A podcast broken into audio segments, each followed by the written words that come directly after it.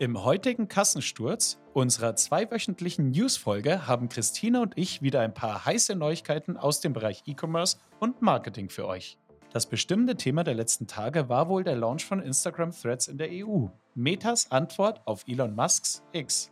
Doch wie erfolgreich ist Threads seit dem Start im Juli und was konnten wir in den ersten Tagen in Europa beobachten? Außerdem sprechen wir noch über TikTok Shops in Indonesien und Europa, Aldis Zukunft im E-Food-Segment, die Kooperation zwischen Lieferando und GameStop und Amazons Antwort auf Shein in der Kategorie Fast Fashion. Es ist unsere letzte Folge vor Weihnachten und daher wünschen wir allen Zuhörern und Zuhörerinnen geruhsame Feiertage. Trotzdem gibt es uns wie gewohnt montags, also auch am ersten Weihnachtsfeiertag, wieder zu hören. Und nun viel Freude mit der aktuellen Folge. Willkommen zum WeCommerce Podcast mit Christina Mertens und Max Rotteneicher, der 100.000. E-Commerce und Marketing Podcast. Hallöchen, Max. Guten Morgen, Christina. Wie geht es dir? Na? Ja, gut, gut geht's. Also äh, den Umständen entsprechend. Wir haben uns vor zwei Tagen ja gesehen auf unserer Büro-Weihnachtsfeier. Also für alle ZuhörerInnen, äh, Christine und ich, wir haben uns ja in der Bürogemeinschaft hier kennengelernt. Und ja, jetzt sind wir nicht mehr im selben Büro, aber Christine war trotzdem auf unserer Weihnachtsfeier dabei und die ist zwei Tage her und ich muss sagen, ich spüre es immer noch. Äh, der Schädel brummt leider immer noch. mein Schlafrhythmus ist verstört. Also äh, genau, so, so den Umständen entsprechend geht es mir. Wie geht's denn dir? Du hattest ja nicht nur eine Weihnachtsfeier, sondern mehrere diese Woche. Ja, ich hatte noch eine härtere Woche. Eben Donnerstag unsere Weihnachtsfeier mit der meiner alten Bürogemeinschaft, deiner aktuellen. Und gestern war ich noch auf der Everstocks äh, Weihnachtsfeier und ich sage mal so, meine Kollegen können auf jeden Fall gut feiern. Deswegen habe ich heute vielleicht auch eine bisschen gelassenere Art und eine ruhigere Art zu sprechen. Ja, gut, also dann bist du auch dort gut aufgehoben. Ich hatte ja schon Bedenken, nachdem du unsere ja, Bürogemeinschaft verlassen hast, aber bist da dann in äh, weiter feierwütigen Händen aufgenommen worden. Genau, Sehr schön. genau. Das freut mich. Und sonst so? Äh, die letzten zwei Tage viel auf Threads abgehangen oder? Ja, voll. Äh, ich glaube, du hast es ja auch gesehen, ich hatte es auch bei, bei LinkedIn gepostet. Ist auch ein Aufruf an dieser Stelle an all unsere Hörer, da Threads ja jetzt endlich in der EU verfügbar ist, seit Donnerstag 12 Uhr, also letzte Woche Donnerstag. Ähm, folgt uns da gerne. Also ich bin Mertens-Christina und dann haben wir noch den WeCommerce.podcast. Jetzt muss ich selber noch, selber noch mal luren. Ähm, und Wir haben sogar schon sieben Follower, habe ich gestern gesehen.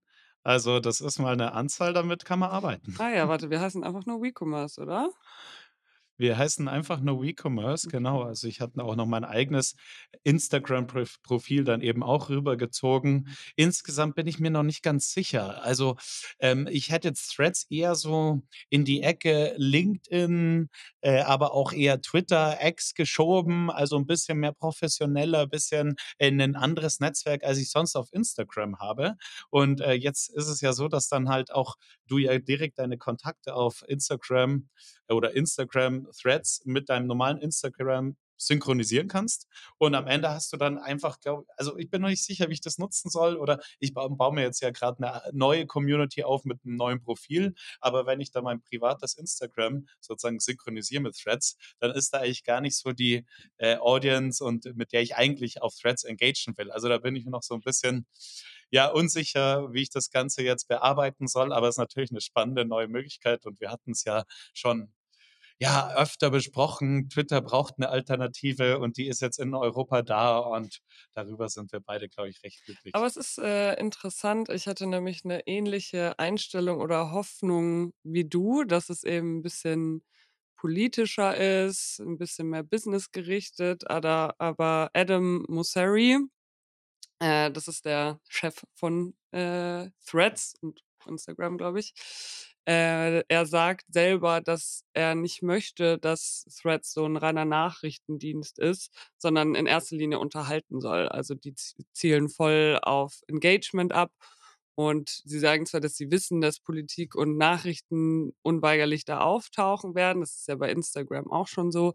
ähm, aber dass sie diese Vertikale überhaupt nicht aktiv bespielen und irgendwie pushen wollen. Ähm, sie haben gesagt, es geht eben um Reichweite und, äh, Engagement und laut Mosseri würde die Negativität, die von Politik und, äh, Sachthemen ausgeht, dem vielleicht im Wege stehen.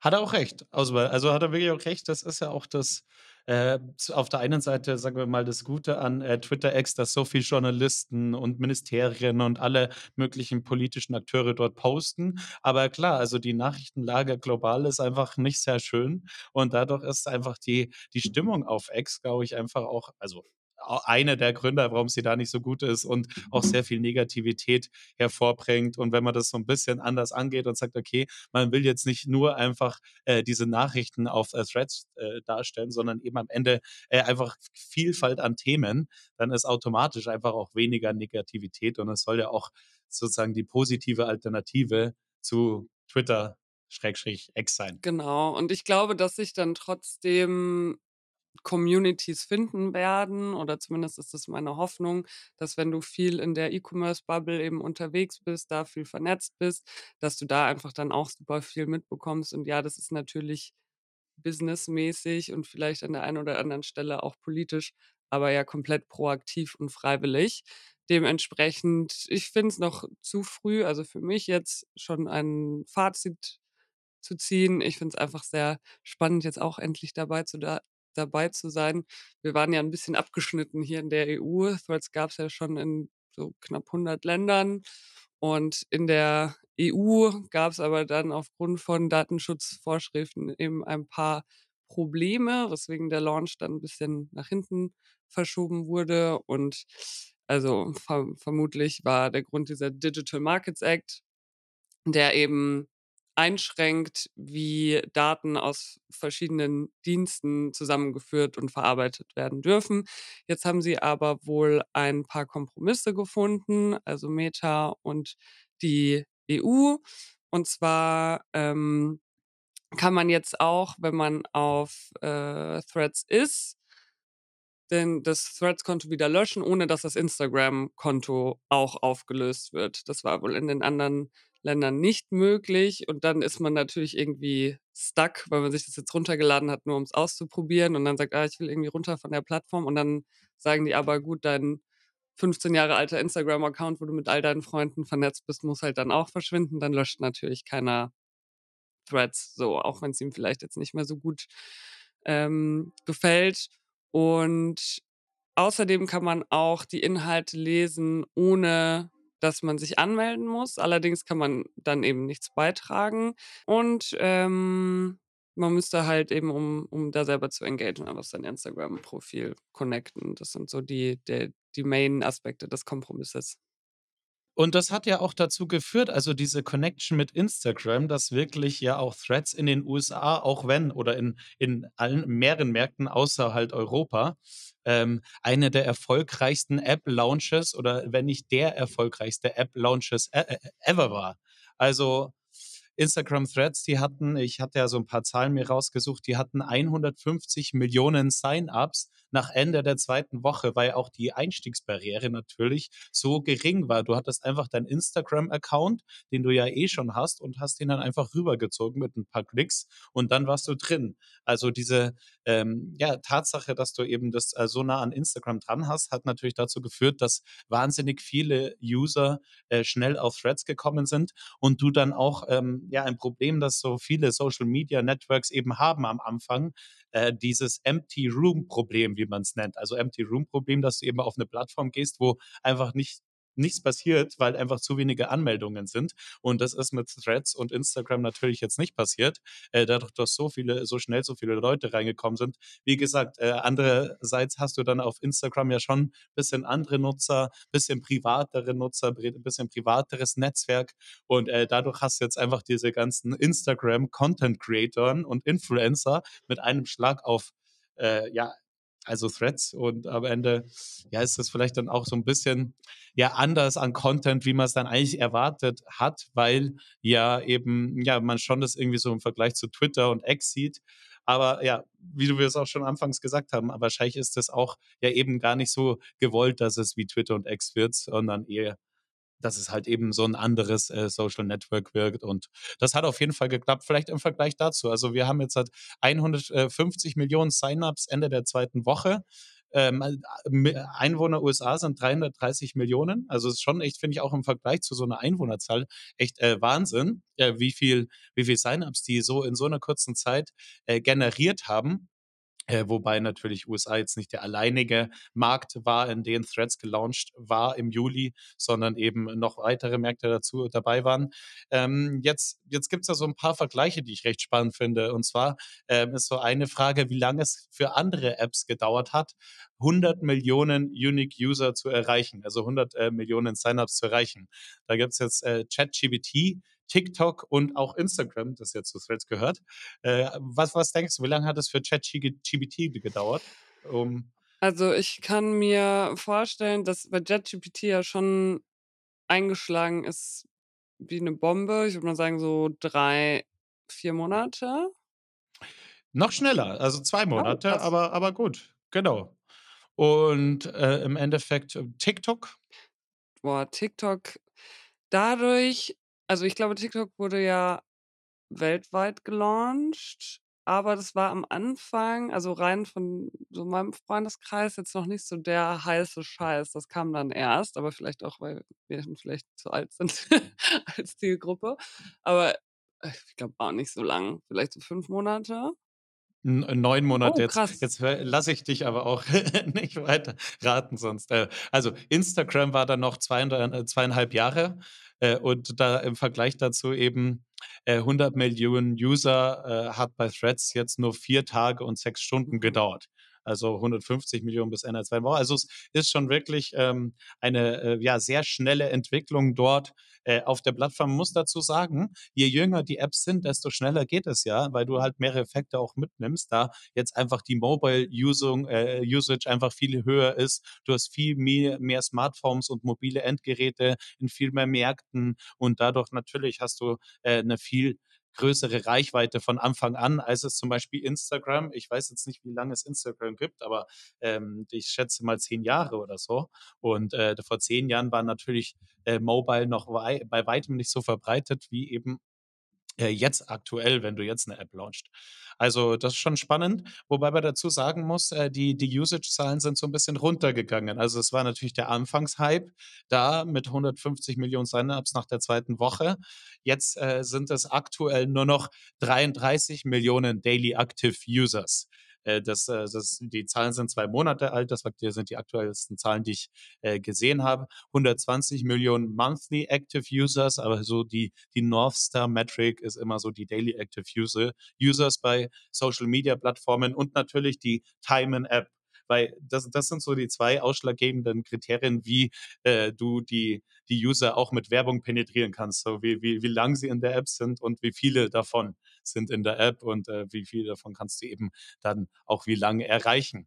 Und, äh, da da muss ich sagen, da ist äh, hängt dann, äh, Threads also, es ist jetzt ja noch nicht global gelauncht gewesen, sondern die hängen da eben schon so 'n bisschen hinterher noch, äh, bei Twitter. Gut, Twitter gibt's eben global jetzt schon seit Längerem, aber, ähm, jetzt mal schauen, wie es ist, wenn die EU dazukommt, wie es jetzt grad passiert. Aber Twitter, die letzten Zahlen, äh, sind eben das ist so 'n Interview von Linda Jaccarina, 200 bis 250.000.000 Daily Active Users. Also, ähm, aktuell 33.000.000 Threads, 200 bis 250.000.000 Daily Active Users auf, äh, Twitter. Also, da ist noch so 'n, äh, Weg von Threads. Äh, jedoch wir alle wollen es ja, alle haben Lust darauf und deswegen ich bin mir sicher, dass dann auch Threads bald bald eben aufholt und, äh, hoffentlich eben, wie gesagt, das das positivere und bessere Twitter wird. Ja, was ich auch ganz spannend fand bei Threads, war die Frage, ob es eine Version geben wird, wo man ein Abo abschließen kann und dann die Inhalte eben werbefrei genießen kann. Das hat ja Meta erst ausgerollt für Facebook und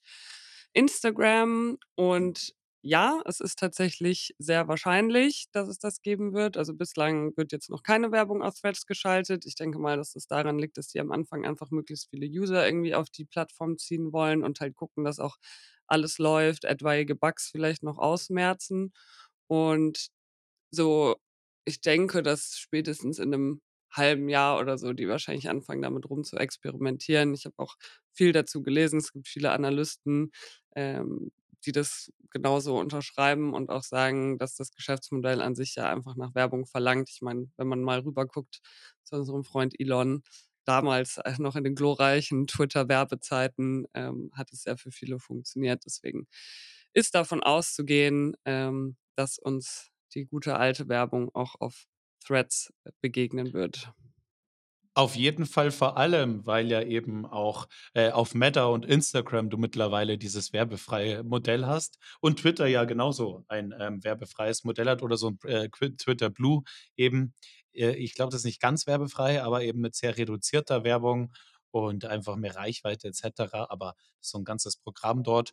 Und genau deswegen denke ich, dass es bei Threads auch, wie du's grad gesagt hast, sehr bald kommen, äh, wird. Jetzt, ähm, ist es natürlich für uns auch als Podcast die Chance, ne? Also, so so 'ne neue Plattform, äh, frische Plattform, äh, da da jetzt Gas zu geben. Also, wie wie erwähnt, äh, bitte, liebe User und, äh, Zuhörer und ZuhörerInnen, ähm, die auf Threads eben schon sind, ähm, gebt uns doch mal 'n kleinen Follow-up und dann, schauen wir mal, wie weit wir damit kommen mit diesem Account. Wie, wer glaubst du, ist denn der most followed, äh, Threads-Account? Ähm, Mark Zuckerberg oder Ja. oder Meta? Äh, der der, äh, most Oder Taylor Account Swift, ist wenn sie's hat. das das ja, so in die Richtung geht's natürlich. Es ist 'n Promi auf jeden Fall und zwar ist es Neymar. Oh, der Fußballspieler. Der Fußballer, Ah, genau. okay, interessant.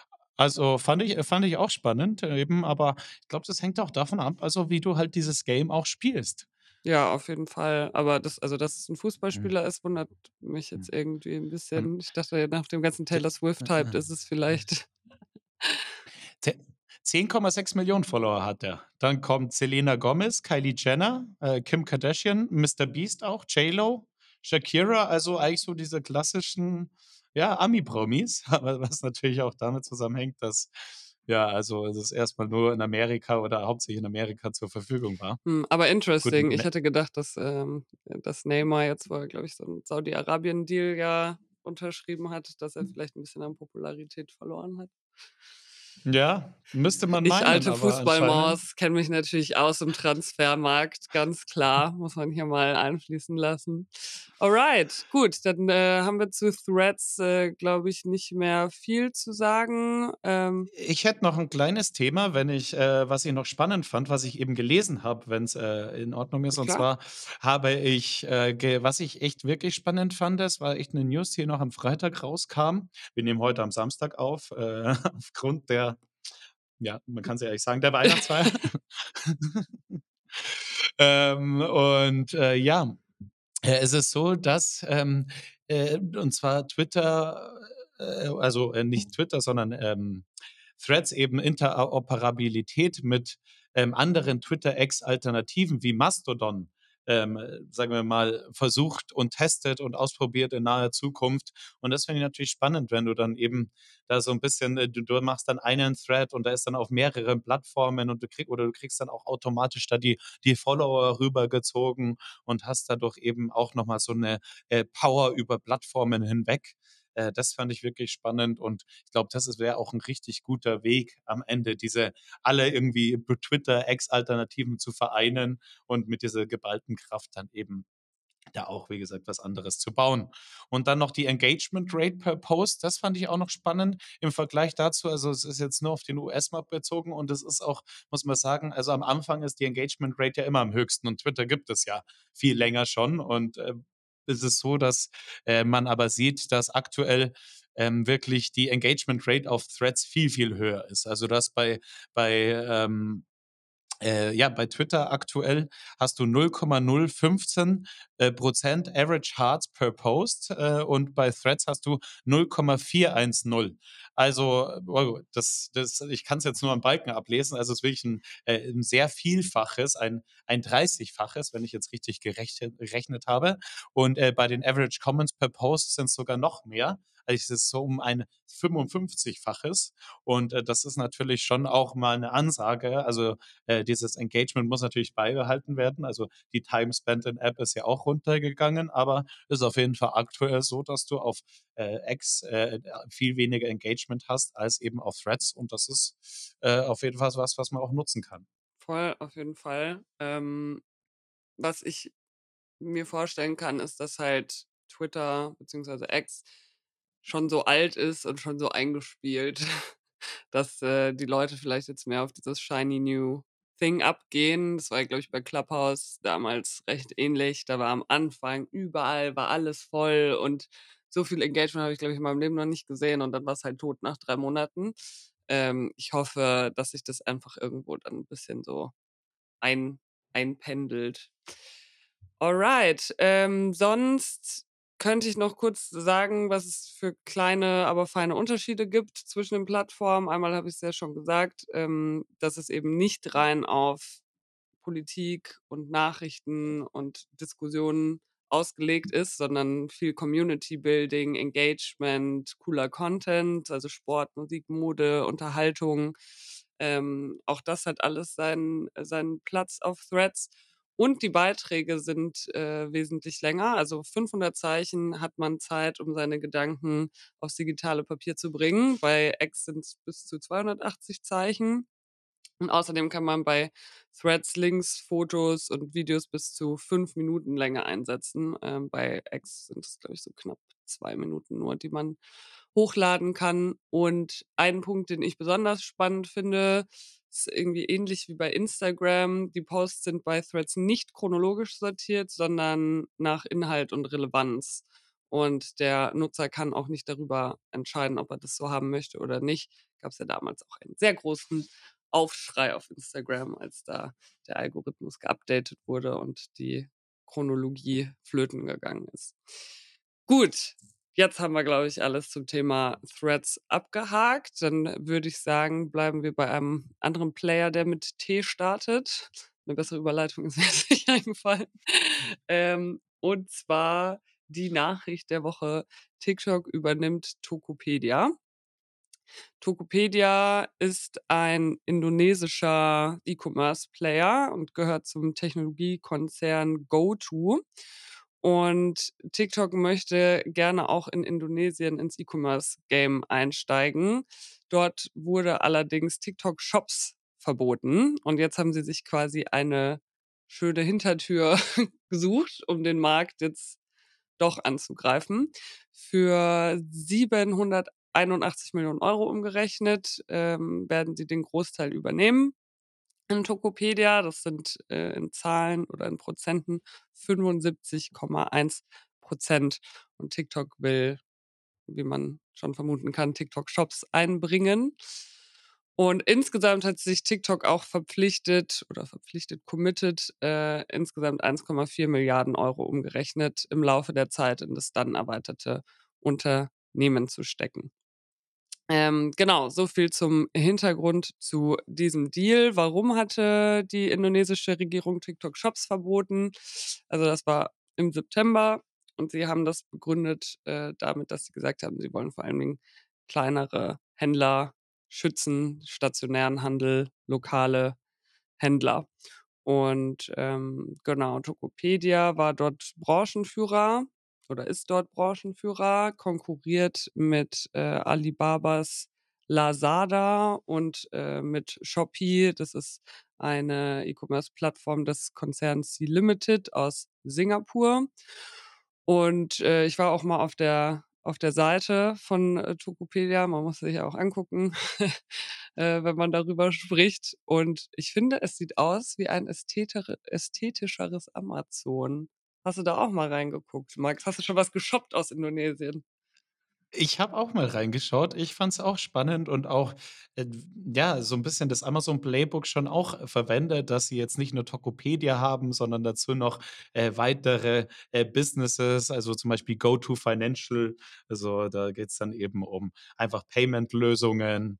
Äh, dann sind sie haben sie auch einfach einen Lieferdienst noch drangehangen und so. Also, ähm, fand ich auch habe ich auch gesehen. Was ich am spannendsten finde also erstmal dieser Markt Indonesien sind 277,5 Millionen äh, Einwohner und das ist natürlich eine wahnsinnige In Anzahl. Das ist fast so groß wie US, also bisschen ist es noch, aber es ist einfach ein riesiger Markt und all diese, äh, Menschen, die haben eben diese ja, diese Internetzeit, die wir durchgemacht haben, die haben sie übersprungen, sondern starten jetzt direkt, äh, mit, äh, Mobile, äh, First und, äh, haben da eben auch ihre ihre Apps eben und das ist bei denen ist das Ganze, dieses Mobile Shopping auch, viel etablierter, viel nativer auch, und ja, da ist es natürlich echt spannend, dieses TikTok Shops, dass es dann da auch schon so groß ist, was dann eben damit zusammenhängt. Auch dass eben diese Mobile-Nutzung dann einfach, äh, an ja, an an vorderster Front und als Erstes gelernt wurde und damit auch Online-Shopping gelernt wurde und nicht wie wir. Ich habe meine ersten, äh, Dinge im Internet bestellt, natürlich, äh, auf meinem, ja, Desktop-Computer und mit, äh, 5 56K Modem und, äh, musste mich dann erst so an dieses Smartphone gewöhnen. Und jetzt ist es bei äh, bei in Indonesien natürlich anders. Deswegen hat Indonesien auch bei 277,5 Millionen Einwohnern 125 Millionen TikToker. Mhm. Also, das ist fast die Hälfte der Bevölkerung ist auf TikTok.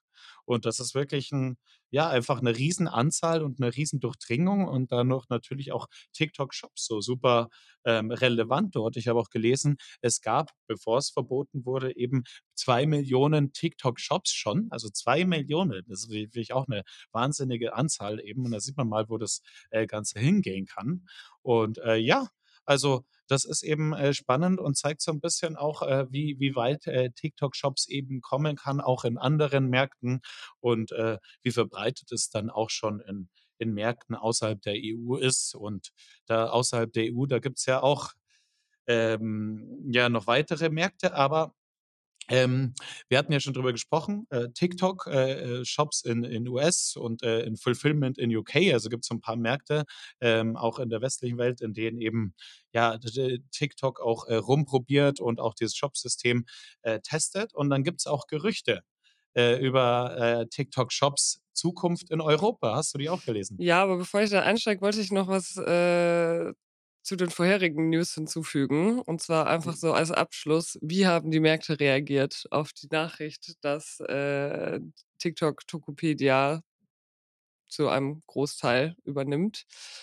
Und zwar ist äh, das hat mich sehr gewundert, aber vielleicht kannst du mir als besserer Börsenexperte eine Erklärung dafür geben. Und zwar ist die GoTo-Aktie nach Bekanntmachung der Übernahme um 20% abgestürzt.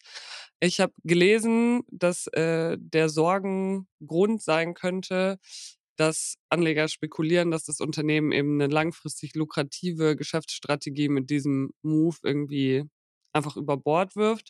Dazu sei aber gesagt, dass die Aktie seit bekannt also, seit Beginn dieser Gerüchte, dass TikTok dort vielleicht einsteigt, auch massiv gestiegen ist. Also, für GoTo war es jetzt nicht so schlimm. Anders sieht's aus bei Sea-Limited. Also, wie gesagt, die sind dort mit Shopee vertreten und, ähm, Alibaba mit Lazada. Also, Sea-Limited ist um knapp 12% abgestürzt und, äh, Alibaba, obwohl zu Alibaba ja so viele Arme gehören, äh, Alibaba um 2% Und, ähm, ja, es wird auf jeden Fall eng, glaube ich, für die Konkurrenz, wenn TikTok da mit den TikTok-Shops wieder auffährt. Bin gespannt, ob dann auch irgendwann vielleicht Threads-Shops kommen, oder? Also, ich meine, im Endeffekt, I ähm doubt it. Ich glaube nämlich nicht, dass also, obwohl Threads 'ne Entertainment-Plattform ist, aber ich glaube nicht, dass Threads so 'ne Discovery Commerce, Inspirational Commerce Plattform wird. Aber who knows? Wir werden sehen. Vielleicht machen wir in 1,5 Jahren 'ne Folge und besprechen den Launch von, äh, Threads Shops. So, jetzt aber zu, ähm, der anderen Gerüchteküche. Und zwar, dass, äh, TikTok Shops in die EU kommen soll. Also, unsere Freunde von der OMR haben da einige Indizien gesammelt und ähm, gesehen, dass TikTok-Shops eventuell auch in die EU kommt. Also wie du schon gesagt hast, äh, TikTok-Shops gibt es eben schon in UK, USA und ein paar asiatischen Märkten. Und äh, die Expansion in, also nach Europa wurde auf Eis gelegt Mitte letzten Jahres. Da hat die Financial Times auch mal berichtet drüber, dass sie einfach wegen interner Probleme und mangelnder Resonanz in Europa ähm, das Projekt vorerst eben auf Eis gelegt hätten. Scheint aber jetzt so, als hätten sie es wieder aufgenommen. Denn in Amsterdam sind gerade spannende Stellenausschreibungen online, zum Beispiel für einen Senior Fulfillment Solutions Manager, der, ich zitiere, responsible for UK and Pan-EU Fulfillment and Logistics Planning and Solution Design sein soll. Das ähm, deutet natürlich darauf hin, wenn man sich überlegt, was Pan-EU Fulfillment bedeutet, nämlich genau das, also Versandabwicklung äh, in alle EU-Länder. Und äh, dort suchten sie also wohl Leute. Und außerdem gibt es dann noch so, haben sie da ein bisschen tiefer gegraben und gesehen, dass zum Beispiel zwei ehemalige Amazon-Angestellte mittlerweile für TikTok arbeiten in Amsterdam.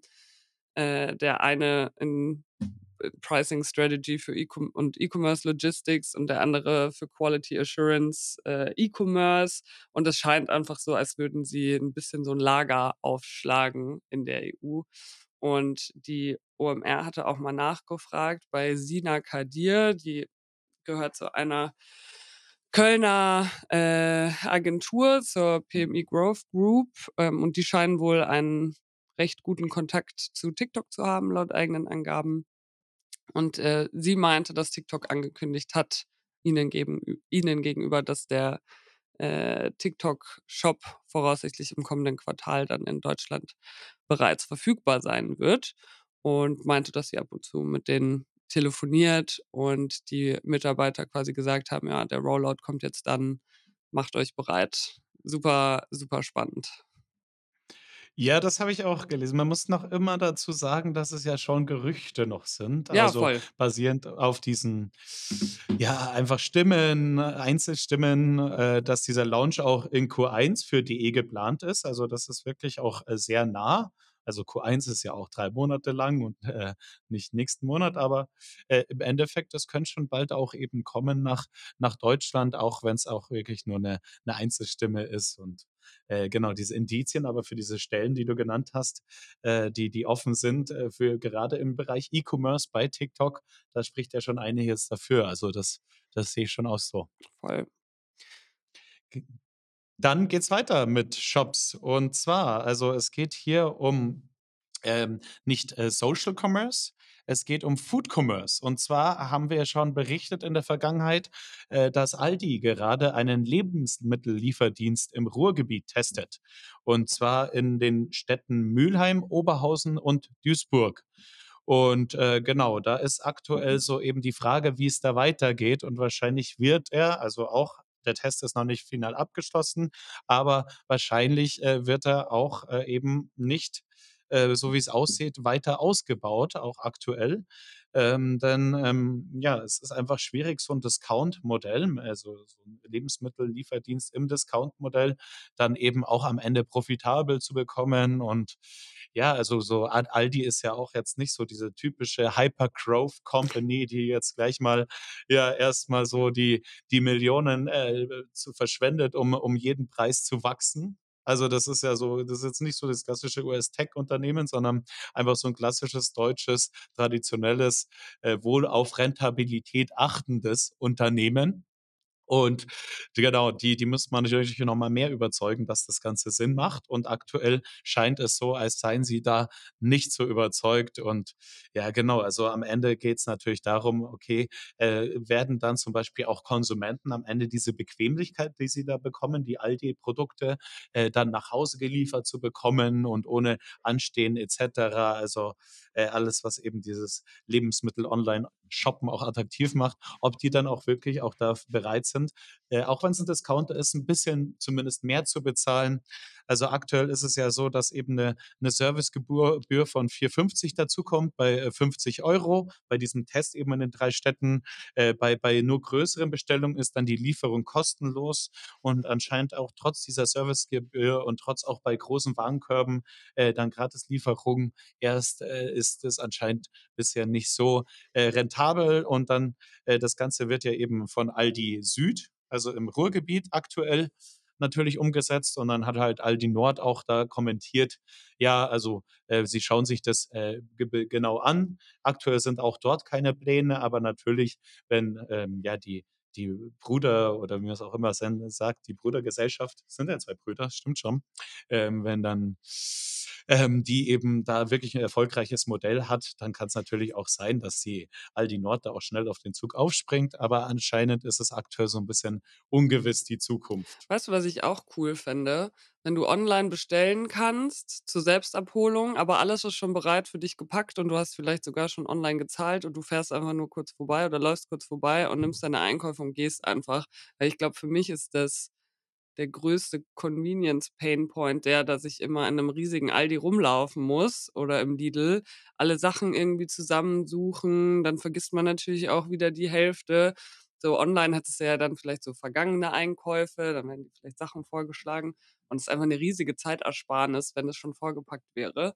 Ich weiß natürlich nicht, wie sich das dann mit Kühlprodukten verhält, aber an sich, falls es also, falls hier jemand zuhört, grade von Aldi, ähm, falls ihr das nicht komplett ausrollt, überlegt euch doch vielleicht mal dieses alternative Geschäftsmodell.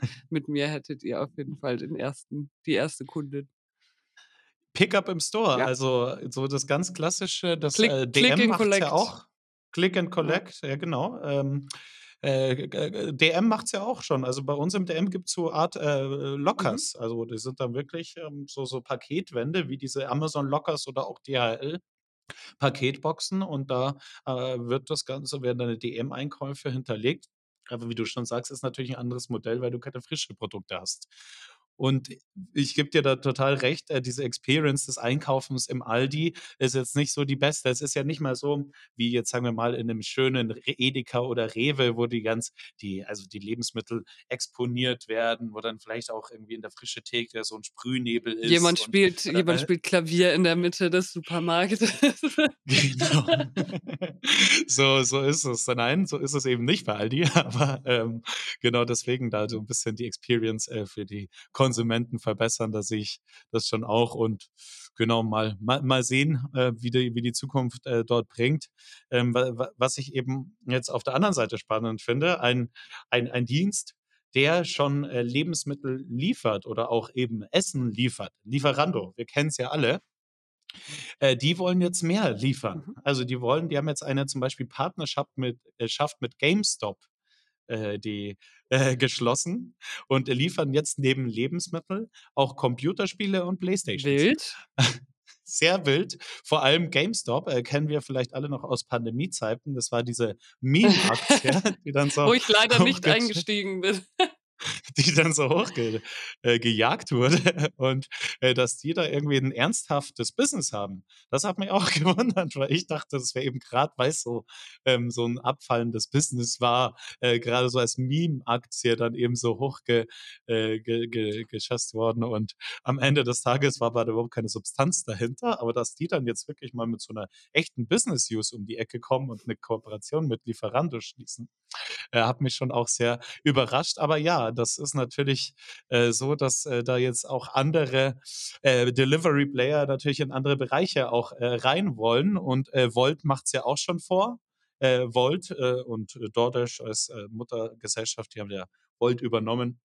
Äh, die will wollen ja auch 'ne Alles-App werden. Du kannst jetzt eben in der Wolt-App genauso schon in Geschäften bestellen, schon seit Längerem. Und das Ganze auf den Zug springt natürlich jetzt Lieferando auch auf und ja, jeder will ja 'ne 'ne Alles-App werden und, äh, die die Mega-App oder Super-App, wie man's nennt, äh, werden und, äh, die wollen eben die Super-App im Bereich, ja, ähm, Shopping werden sozusagen oder so Local Shopping, also, ähm, Lebensmittel, ähm, Essen und so weiter. Wie wie siehst du das? Ähm, ja, ich finde, man wenn man's gut kommuniziert der Use Case ist natürlich auf jeden Fall da. Ich habe, äh, meine Frustration über den stationären Handel und den Weg dorthin und den Weg nach Hause und wenn ich was umtauschen muss, habe ich ja schon, äh, sehr breit erklärt in der letzten Folge. Ich bin ja 'n absoluter Onlineshopper und manchmal bewegt es mich dann aber doch in einen lokalen Handel oder in ein lokales Geschäft, weil ich einfach weiß, dass es nur dort etwas gibt, was ich brauche oder es ist eben ein ein sehr uniker Store und denke mir aber: „Ich habe jetzt nicht die Zeit, hier in München zum Gärtnerplatz zu fahren, noch nach der Arbeit mit einer Trilliarden Menschen in der U-Bahn.“ Und dann ist es auch oft so, dann kaufe ich's nicht oder ich kaufe dann 'ne Alternative, einfach weil ich keinen Bock auf den Hassel habe. Oh Gott, ich hoffe, unsere Zuhörer denken nicht, ich bin so 'ne komplette verzogene Münchner Göre, aber es ist wirklich einfach aus ich bin ja eigentlich der ich bin ja die perfekte Zielgruppe. Ich bin 'n Convenience-Shopper und dementsprechend kann ich mir sehr gut vorstellen, dass ich dort auch bestellen würde, ja. Und das hat ja dann auch Vorteile. Das ist ja für 'n stationären Handel, kleinere lokale Geschäfte, die haben dann wieder 'n Weg, wieder mehr Kunden zu erreichen, was sie ja bis jetzt nicht so ganz geschafft haben. Es haben auch echt viele gute Läden in den letzten Jahren in München dicht gemacht deswegen. Und ich glaube, wenn man da einfach irgendwie an 'ne neue Zielgruppe kommt oder die alte Zielgruppe wieder erreichen kann, weil man jetzt irgendwie an so gesehen Logistik und Versandnetzwerk angeschlossen ist, dann kann ich mir vorstellen, dass das 'ne Win-Win-Win-Situation ist, solange sie nicht 30, 40 % abdrücken müssen an Wolt. Da hoffe ich, dass Wolt fair bleibt. Ja, also ich weiß die Deals da eben auch nicht bei Wolt, äh, und auch jetzt nicht, wie Lieferando, äh, sich da verhält eben und wie der GameStop, äh, dann am Ende ist, was die ähm, wa was das dann kostet im Versand für den Endkonsumenten. Ähm, da da konnte man noch nichts herausfinden. Im Endeffekt ist es so, ich nutze Wolt selbst, also ich bestelle da ab und an schon Essen, habe aber trotzdem noch nie dort irgendwas anderes als Essen bestellt. Also, ich glaube, es ist gar nicht so einfach eben für die einzelnen Plattformen, auch wenn sie die Nutzer schon haben, ähm, dann doch diese äh, da 'ne Traktion auf dieses Thema zu bekommen und da wirklich auch, äh, Kunden in andere Segmente reinzubekommen. Also, da sind dann als vielleicht die Nutzer einfach auch trotzdem noch immer ja, entweder dauert das echt sehr lange und ist sehr langwierig, äh, oder einfach sie sind weiter in ihren Habiti gefangen und, ähm, es ist schwer, dann überhaupt diese Nutzer, äh, in, äh, 'n anderes Shoppingverhalten da rüberzuziehen in dem Bereich. Also, genau, weil weil ich bin eben Wolt-Nutzer und habe eben an meiner eigenen Nutzung festgestellt, dass das eben nicht so ist. Und wie ich hatte dich ja auch angesprochen und ich hatte auch mal, äh, im Freundeskreis auch mal gefragt, also dieses Wolt-Shopping in, äh, ja, Läden und einfach was anderes als Lebensmittel oder was anderes als Essen, das wird irgendwie, also zumindest in meiner Blase nicht Aber das genutzt. ist halt genau das Ding, ähm, was ich grad gesagt habe. Wenn's gut kommuniziert wird, kann ich mir vorstellen, dass es funktioniert. Aber natürlich, wenn ich an Lieferando denke, dann denke ich an Pizza und Sushi. Wenn ich an Wolt denke, dann denke ich an äh, da bestelle ich meistens irgendwie vietnamesisches Essen oder also, man denkt halt auch einfach nur dran man assoziiert das nur mit: „Ich habe keinen Bock zu kochen, ich bestelle mir was zu essen.“ Es gab ja jetzt irgendwie oder zumindest keine Kampagne, die jetzt bei mir im Kopf geblieben wäre, die da mal groß erklärt hat: „Hey, by the way, es sind nicht nur Lebensmittel, sondern ihr könnt jetzt auch lokal shoppen.“ Und wenn sie dann 'ne Kampagne gefahren haben, dann fände ich's sehr sad, weil davon ist wirklich überhaupt nichts hängen geblieben. Und einfach mal hier 'n Pop-up und zu sagen so: „Hey, du kannst jetzt auf Wolt auch bei deinen lokalen Geschäften einkaufen.“ So, das stickt halt nicht. Jeder klickt das immer weg. Das musst du, glaube ich, wirklich großflächig, langwierig, gut kommunizieren, dass die Leute darauf aufspringen. Und im Zuge dessen, da bin ich immer mehr 'n Fan von, vielleicht sogar 'n bisschen rebranden. Ich kann mir jetzt nicht vorstellen, dass ich in der orangenen Lieferando-App mit dem Logo auch noch, wo 'n Haus, 'ne Gabel und 'n Messer, äh, drin vorkommen kann ich mir jetzt nicht vorstellen, dass ich mir denke: „Oh ja, so 'n schönes Duftgeschenkset von der Parfümerie nebenan, das bestelle ich mir jetzt dort.“ So obviously nicht. Ähm, und Lieferando, ich meine, der Name an sich könn ist eigentlich super passend, das kann man auf alles anwenden, aber dann einfach irgendwie farbtechnisch, logotechnisch, da muss man auf jeden Fall was machen. Also, 100 %. Ich wollte es eben auch schon anbringen. Ich finde, ein Rebranding müsste dann her, wenn du's wirklich ernsthaft angehen Ja. willst, dass du Lieferando wirklich auch als Alles-Bestell-App, äh, etablieren willst und, äh, daher, ja Also, da, ähm weil das hat sich einfach zu sehr festgesetzt. Die Company gibt's dafür auch schon zu lange. Ich glaube, in anderen Märkten heißt es ja auch also, die Company dahinter ist ja Just Eat, Mhm. ähm, Takeaway und, ähm, am Ende das ist ja dann ähm, ja auch dieses ist zwar dieses Orange, heißt halt in anderen Märkten nicht Lieferando, sondern Just Eat. Und, äh, Just Eat, also, da ist ja dann schon wieder die Verbindung zu Essen da und dieses Orange. Also, ich glaube, da müsstest du eben das Thema vielleicht ganz anders angehen, dass es einfach so als, äh, generische Shoppingplattform passt. Das Gleiche ich glaube, Wolt hatte den Plan schon ursprünglich. Darum ist Wolt, finde ich, jetzt nicht so, ähm, von der Marke her ans Essen angelehnt, ne? Also, ich finde, Wolt kann auch irgendwie auf alles passen, auf jede Kategorie passen.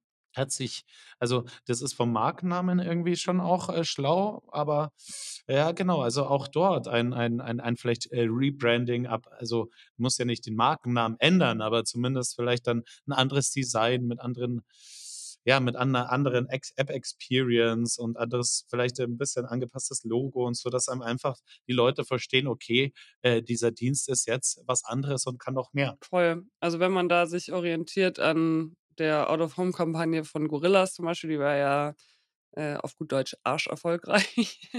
Wenn man da einfach sagt: „Wir machen neue Farbe, vielleicht bisschen neues Design und dann 'n paar smarte, coole Marketing-Messages, äh, die halt die Zielgruppe ansprechen“, dann kann ich mir sehr gut vorstellen, dass das funktioniert. Aber nachdem Wolt halt auch am Anfang sich positioniert hat als reiner Essenslieferdienst eigentlich, äh, ich habe in Wolt noch nie was anderes gesehen.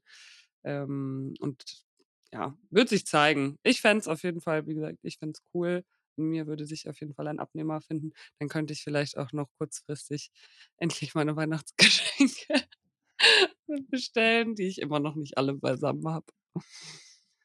Oh ja, du erinnerst mich was. Also, das äh, das steht mir auch noch bevor dieses Wochenende.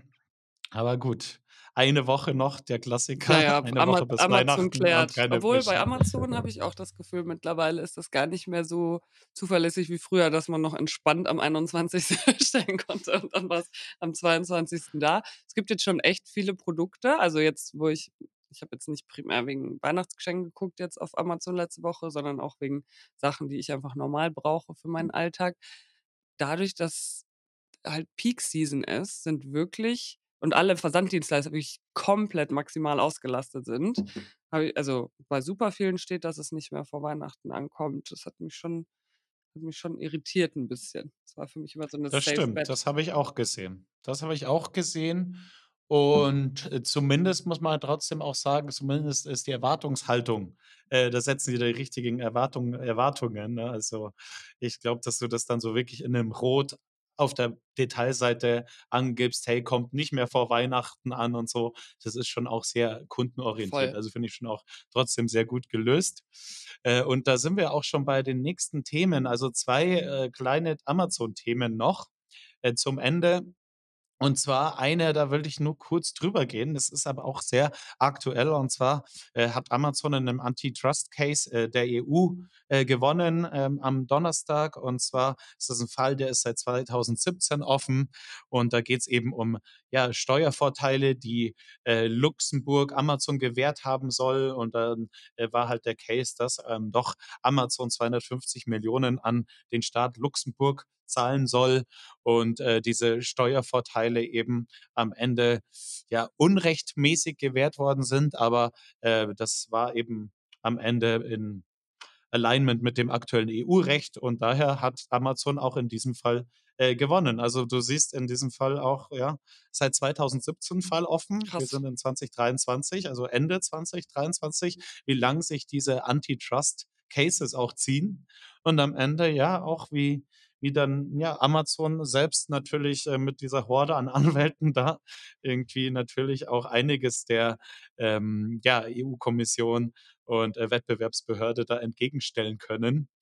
Und ja, auch am Ende ja dann schon auch im Vorfeld schon, äh, schauen, dass alles wirklich Hand und Fuß hat, was sie da auch machen.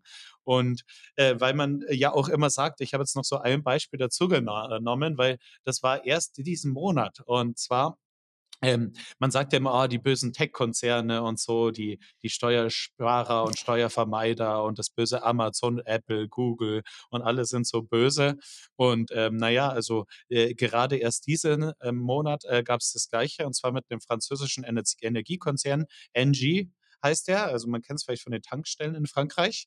Ähm, und, äh, am Ende, ähm, genau, ging's da auch um 120.000.000 €, die dann eben dieser französische Energiekonzern auch gewonnen hat. Und ich meine, diese Steuersparmodelle, auch auch auch unsere lieben, ja, Möbel äh, Hersteller, unser aller, äh, IKEA, äh, hat natürlich auch so solche Fälle und, ähm, es hat dieses gleiche Modell. Also, ja, Big Tech ist natürlich da schon ähm, nutzt da natürlich schon die Steuerschlupflöcher, aber eben auch ganz, äh, ja, unter klassische Unternehmen wie eben Energiekonzerne, ähm, oder auch eben unser, äh, IKEA, der äh, die sind da genauso aktiv. Also, das finde ich schon, muss man immer auch fairerweise Ja. dazu sagen, ähm, dass diese Bösen Dass nicht alle nur Big scheiße Tech sind. Amazon, sondern alle. Ja, 'n Konzern ist einfach äh, nutzt nutzen halt einfach die die rechtlichen, äh, Rahmen komplett aus sozusagen, die den den rechtlichen Rahmen und die rechtlichen Rahmenbedingungen komplett aus, um am Ende einfach möglichst viel Shareholder Value zu Ja. Und am Ende, ja, das das müssen sie ja wahrscheinlich schon auch, weil, ähm, ja, sie sind haben ja auch 'ne Verpflichtung ihren Aktionären Ja, gegenüber. ich sehe da auch immer nicht so wirklich den Konzern jetzt selber in der Pflicht, irgendwas zu tun, sondern einfach den Gesetzgeber. Ich finde, es kann halt nicht sein, dass wir einen Rahmen schaffen, in dem so große Steuervermeidungen möglich sind, dass man's dann dass man alles ausnutzt, was rechtlich zulässig ist, verstehe ich. Das mache ich bei meiner eigenen Steuererklärung genauso. Ähm, und warum sollte ein riesiger Konzern auch sagen: „Oh ja, wir fühlen uns super social dem deutschen Staat gegenüber oder dem französischen oder wie auch immer. Da zahlen wir einfach mal 'n paar Extrasteuern.“ Obviously macht das keiner. Trotzdem finde ich, dass da auf jeden Fall sich in der Gesetzgebung was tun muss, aber ist ja schon on the way, haben wir auch schon mal drüber gesprochen in einer der Folgen. 100 % und, äh, genau, so so sehe ich das auch. Also, wie du mal gerade gesagt hast, äh, da muss die Gesetzgebung sich ändern und vor allem diese es liegt ja an Einzelstaaten, ne? Also, es ist ja Irland oder auch Luxemburg, die sagen: „Hey, kommt zu Ja. uns, wir, äh, geben euch Steuervorteile.“ Also, äh, das muss man schon sagen, es ist äh, es sind schon auch wirklich, ja, einzelne Staaten, die da einfach auch, sagen wir, die Schuld tragen, dass am Ende diese Steuersparmodelle, äh, genutzt Ja.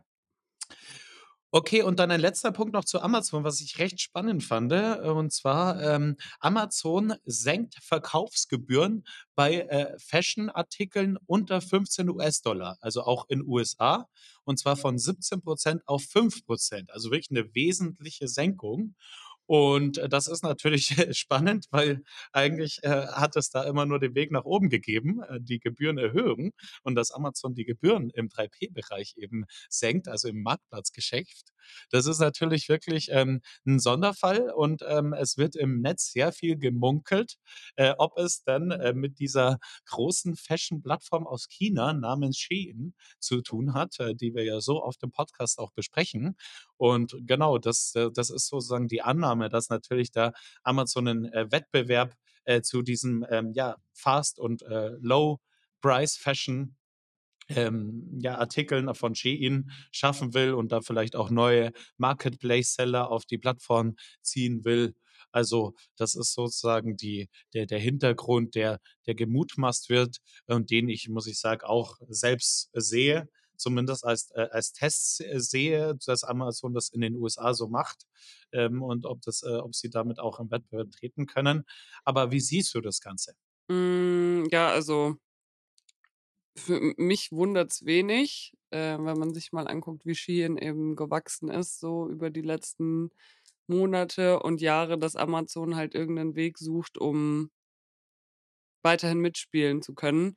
Wir hatten ja schon mal drüber geredet. Ich glaube, ich bin in erster Linie durch dich dadurch, äh, darauf aufmerksam geworden. Ich mir war das davor gar nicht so bewusst, dass Amazon ja so 'n riesiger Fashion-Player ist in den USA.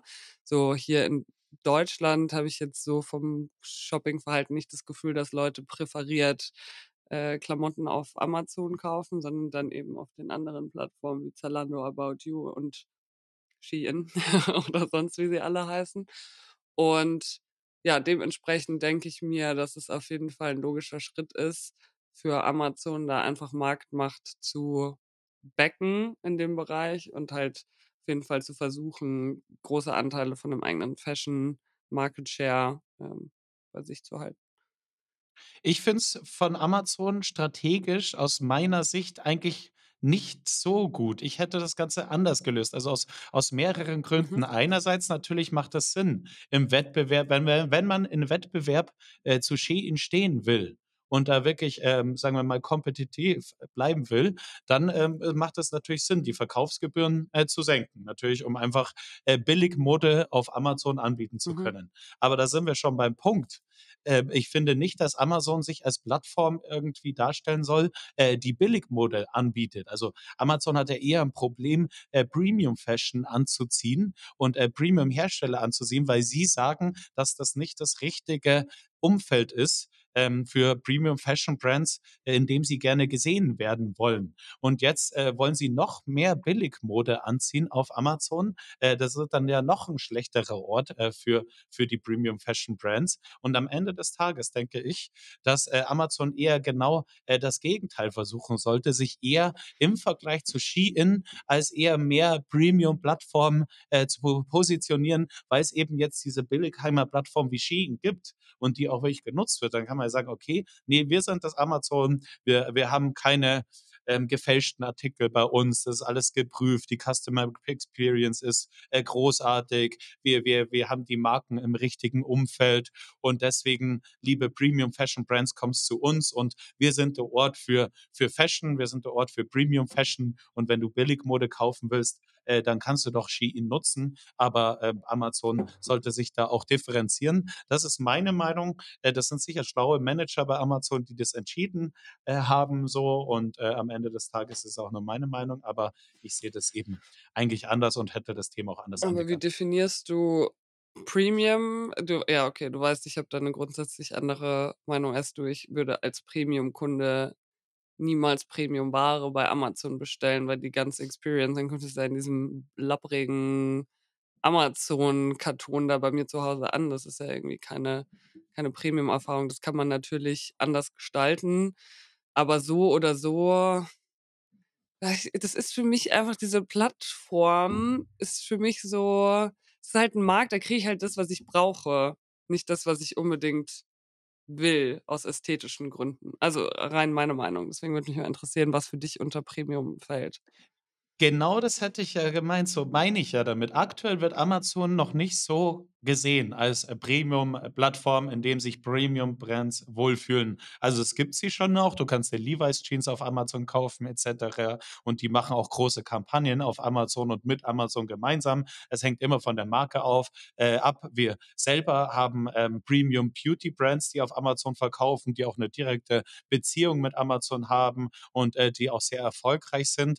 Also, äh, das gibt's schon, aber allerdings ist nicht der ganze Markt dort. Also, es sind immer noch Premium-Brands, die sich eben zurückhalten, weil es eben nicht das richtige Umfeld aktuell ist und aus den Gründen, wie du es ja eben gerade Aber gesagt ich hast. glaube auch Und nicht, dass sich Amazon dahin entwickeln kann, dass die das Umfeld sein werden. Aber Ja, das ist ja das Thema. Ich denke mal, okay, sie hätten jetzt die Chance nutzen können: „Hey, wir wollen uns absetzen. Jetzt jetzt kann Amazon mehr Premium als Premium glänzen“, weil halt im Vergleich dazu Shein so billig ist, dass du sagst: „Okay, Amazon hat 'ne andere Plattform.“ Und wie du's gesagt hast, du kannst ja eben an der User Experience dann gleichzeitig arbeiten und sagen: „Hey, ähm, es ist so, dass du, ähm, 'ne die die die Fashion-Produkte irgendwie in 'nem anderen, äh, Versandkarton oder in 'ner anderen Versandeinheit äh, geschickt bekommst, dass die generell der Shop anders gestaltet ist. Denn das sind ja alles schon Themen, die, wenn du ein Fashion-Produkt kaufst auf Amazon, das wird ja auch anders dargestellt, äh, als zum Beispiel jetzt ein USB-Hub. Also, ist ja schon so, dass die Experience bei Fashion schon 'n bisschen anders ist, aber ich gebe dir recht, sie ist nicht so Inspo-mäßig, nicht so, äh, du du kaufst dort eher, was du brauchst und, vielleicht ist es ja grad mit diesem, ähm, Aufkommen von Shein jetzt 'ne gute Möglichkeit zu sagen: „Okay, wir spielen das, äh, Thema Fashion noch mal neu.“ Äh, in meiner Zeit bei Amazon, als ich dort war, äh, gab es riesen Fashion-Kampagnen. Amazon versucht es in Europa schon seit Ewigkeiten im Bereich Fashion Traktion zu bekommen richtige Traktion zu bekommen. Da gab es hier Out-of-Home-Kampagnen von Amazon Fashion. Äh, da haben sie ja mit, äh, mit speziellen Designern zusammengearbeitet und so alles Mögliche versucht äh, und ähm, ähm, getan und äh, bisher nicht so richtig geklappt. Äh, wie gesagt, du hast ja auch eine andere Einschätzung zu Amazon und Fashion und vielleicht eben jetzt noch mal 'n neuer Anlauf mit diesem Bi Billiganbieter Shein, um da eben herauszustechen im Vergleich. Ich sage wirklich im Vergleich. Es geht ja immer um, äh, äh, Vergleiche und Relativität und deswegen, ähm, ist es halt so, dass, äh, Shein vor, ähm, 4 Jahren, als diese Fashion-Kampagnen waren und Amazon so ernsthaft mal das Thema Fashion angehen wollte, noch nicht da war. Und da war halt der Vergleich Zalando und About You gab's damals auch noch nicht, aber Zalando eher, ähm, und jetzt äh, und Otto vielleicht.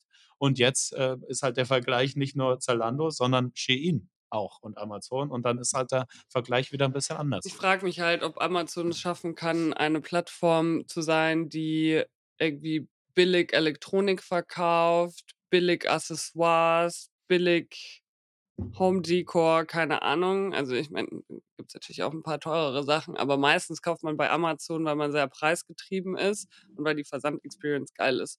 Und ich denke mir ich würde für mich passt es ist einfach nicht kongruent vom Branding zu sagen, Amazon hat dann einen Fashion-Marktplatz vielleicht und 'n normalen Marktplatz, aber für mich ist halt beides Amazon und Amazon verbinde ich mit billig. Und deswegen wir werden's sehen. Ich, äh, setze jetzt 10 € rein und sage, Amazon wird es nicht schaffen, sich zu einer Premium-Fashion-Plattform zu entwickeln. Du kannst gerne dagegen wetten und dann ziehen wir in spätestens 2 Jahren dann noch mal unser Fazit. Aber ich glaube Also nicht, dass es klappt. also, das würde ich aber auch, sagen wir mal, äh, nicht sagen zumindest nicht so extrem sagen, wie du es sagst, so der Amazon ist gleich billig, weil Amazon ist schon auch so also, äh, vielleicht jetzt äh, natürlich ist es günstig, die Produkte, die du da bekommst, aber du bekommst ja alle möglichen Markenprodukte dort eben auch und kaufst sie ja auch. Also, hier siehst du ja, was wir in was wir gerade reinsprechen und wo wir das Ganze, äh, gekauft haben und über diese ganzen Devices und so. Man man kauft ja schon auch teurere Markenprodukte, das stimmt schon. Aber es gibt eben dieses billig auch und, äh, ja, äh, die Wette gehe ich trotzdem nicht ein, denn, ähm, ich bin im Wetten immer sehr schlecht und, äh, deswegen, äh, möchte ich da kein Risiko tragen, diese 10 € in 2 Jahren zu verlieren. Ich habe sie jetzt lei oh doch, warte, ich muss dir noch kurz was zeigen. Ich schneide den Teil raus, aber ich muss dir kurz was zeigen.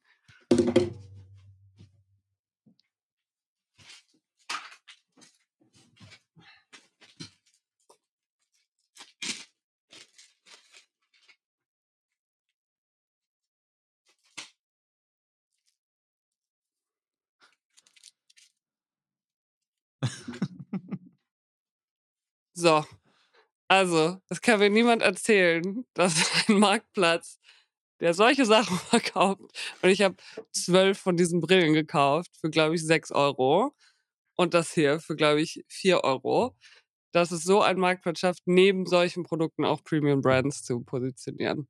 Das ist mein Take zu Amazon. So, vielleicht auch für die ganzen Zuhörer und, äh, Zuschauer. Wir müssen das natürlich jetzt aufnehmen, dieses Bild, denn wir haben unseren YouTube-Channel nicht mehr und danach sehen die, äh, Zuhörer und Zuschauer ne, Zuhörer sind's ja Ja. nur, ZuhörerInnen, äh, sehen Christina nicht, wie sie eine lustige Weihnachtsbrille trägt. Das muss ich gleich mal abfotografieren. Vielleicht zum Abschluss eben noch mal 'n schönes Weihnachtsbild.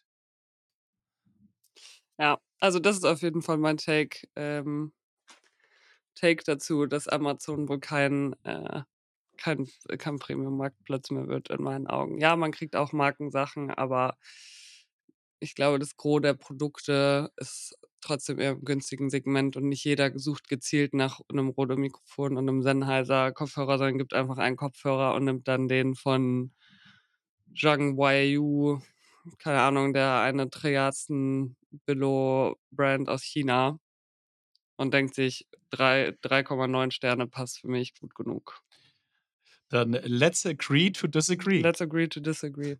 Cool, dann, äh, nehme ich jetzt mal meinen wunderschönen Weihnachtsschmuck und nehme 'ne dicke Ibuprofen und lege mich noch mal 'ne Runde auf die Couch. Und So muss das. und dann, ähm, freue ich mich, wenn wir die Folge am Montag releasen. Vielen Dank, mein bester Dude-Star. Es war mir wie immer ein Fest. Und an unsere Hörer natürlich wie immer eine schöne Woche mit den neuesten News im Kopf. Tschüss. Tschüss. Checkout. Das war der WeCommerce Podcast mit Christina Mertens und Max Rotteneicher.